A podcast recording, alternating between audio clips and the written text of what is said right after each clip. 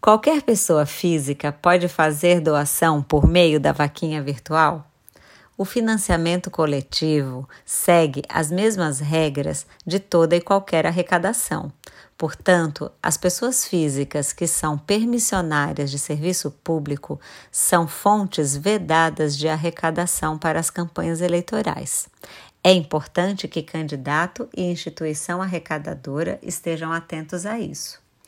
Anote em sua agenda. Dia 19, às 19 horas, conversaremos mais sobre a vaquinha virtual no meu perfil do Instagram, arroba professora. Vai ser um prazer conversarmos sobre esse assunto. Um beijo e até lá!